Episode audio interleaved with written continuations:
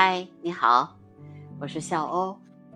早上的时候本来想去观鸟，但是起来出去看了看，很冷很冷很冷。嗯，还是有一点觉得气候的变化太快了，嗯，所以就犹豫了一下，没有出去。嗯，但是继续看书啊。吃完早饭以后，就把我这些书都摆在摆在一排，然后轮流看。这就是我的一个读书的习惯。嗯，在早上的时候总是有大概两个小时的时间，如果不观鸟，就一定会读书。今天下午去观了鸟啊，下午的时候天气比较热，感觉也很舒服，然后就去了中科院北京植物园，现在都叫国家植物园。南园了，但是我还是比较习惯叫它中科院北京植物园，我觉得这个比较准确吧。不过现在都行，怎么叫都可以。那我呢，其实，在那边呢，我已经特别熟悉了。下午差不多四点钟进去，哪个地方有鸟，我也大概知道。嗯，比如说一进去的地方是有黑头狮，但是今天呢，黑头狮不在。嗯，我后来回来的时候，就是到看见他们了，就最后的时候他。看见他们了，但一开始的时候他们不在。进西门往右走的话，就能看见那几棵松树上面就有黑头狮。然后继续往前走呢，那一片草地上就是灰喜鹊呀，呃，黑尾蜡嘴雀，他们在那儿觅食的地方。今天黑黑尾蜡嘴雀不在啊，但是有远东山雀在那边，嗯，吃东西啊，叫啊。然后一群一群的乌鸦在天上，但是这个这个乌鸦呢，不像那个达乌里寒鸦那样聚聚集，但是它也是在天上那样的飞。还有乌冬，有很多只乌冬在园子里面来回的叫，来回的飞，好像都是今年出生的，有的已经换完羽了，看起来特别漂亮。嗯，然后走到。那个水池边上的时候，就是康熙御碑旁边，那那边呢就有很多的鸟了。比如说，在它的左边有白头鹎，那一片树林里面有白头鹎。这边，然后里面有啄木鸟，有两种啄木鸟，大斑啄木鸟啊，青头啄木鸟都在那边的那个树上。冬天的时候，你就看还有灰头绿啄木鸟，今天没看见。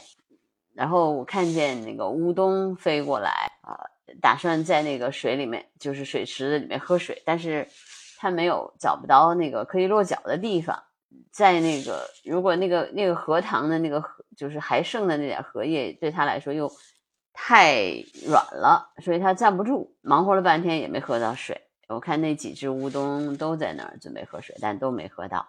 嗯，我发现这个中科院北京植物园里面的乌冬的数量真是不少，大概有二三十只吧，至少我看见的。然后他们也在草地上觅食啊，在大树上叫呀。然后那边还一直有一只戴胜，呃，在那边也是也是待了很久了。嗯，他那边应该是在那个上面有一个窝，我所以每次看见它都能看见它飞回去。今天也是看见它飞。会回巢了，嗯，灰喜鹊呢，在中科院北京植物园也是个主力阵容吧。今今天看见了它开始吃那个柿子了，柿子红了嘛？所以上次不是说它嘴上经常会叼着柿子汁儿，啊，松鼠这个时候也会也会跑跑来，呃，吃狮子呀，呃，所以他们俩有的时候还会打架。但我进去的时候就看见有一只松鼠在树上。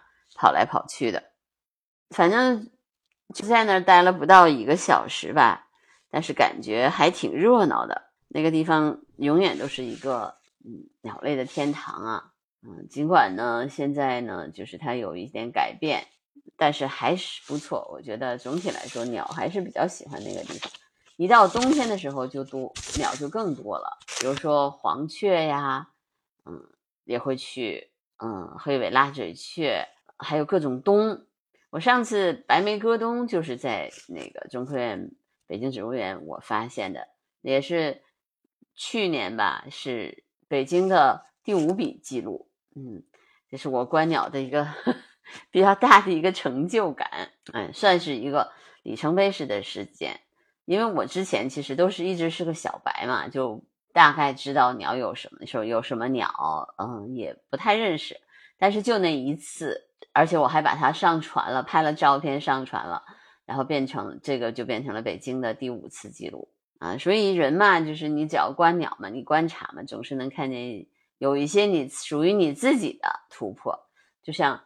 那个观鸟总是会有自己的自自留地一样，我自己就有自留地，我基本上很少会去追逐，嗯，那些鸟，呃，也偶尔的时候，比如说啊，他们告诉我说这有鸟讯，那我自己可能去看看，不会去追，嗯，这是我的我观鸟的一个特点吧，而且我是个独行侠，基本上就是自己一个人走，嗯，如果除鸟调的时候除外吧，所以就。比较习惯于一个人，嗯，不太有一堆人呐，然后就很多人去观鸟，有的时候觉得说话太多了就会影响观鸟，对，因为有人嘛总是会说话的，这是没办法的。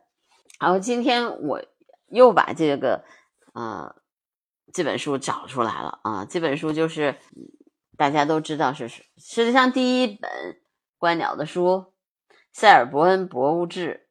嗯，这本书也是非常有趣的一本书。其实它是一个一个书信体啊，就是吉尔伯特·怀特，他他是博物学家，是鸟类学家。他是一七二零年出生在英国的塞尔伯恩，一七三九年进入牛津大学奥利尔学院，取得硕士学士和硕士学位。离离校后环游英国近十五年。后回到塞尔伯恩任担任副牧师。那你想，他环游英国的时候，一定看过很多的鸟。他是一七五一年开始记录花园历和博物家日历，然后一七八九年的时候出版了《塞尔伯恩博物志》，一七九三年六月去世。而且这本书特别好看的是，它都是书信体嘛，我觉得书信体就就不是那么枯燥。嗯，就是有有来有往，你看他那个写出写的东西特别有有意思，挑着看的。我没有那个，就是一我已经看过，因为通读过一遍了之后，我就喜我就比较喜欢挑着看，挑着看看它哪个地方有有意思，我就会读下去。就是我读书的一个特点。然后今天我主要是看的是插画，我一会儿会把交聊的这个放到那个封面上去。这个画啊，其实。特别有趣，都是当时的人画的。你看云雀，然后讴歌，你看它这个画上面都是鸟，有鸟，有植物，有鸟，有动物，有鸟，有人，有鸟，有景，还有家宴啊，岩沙燕。你很少看见他只拍只去写画鸟，一定是有其他的这个有它的生境的。那这本书就。这里面这几个画都特别好看，还有这个塞尔伯恩河，那个他在这个书里面多次提到到了这个塞尔伯恩河。那这个河其实也是也是这还有这个垂林，垂林其实就是他那个可以俯瞰塞尔伯恩的地方。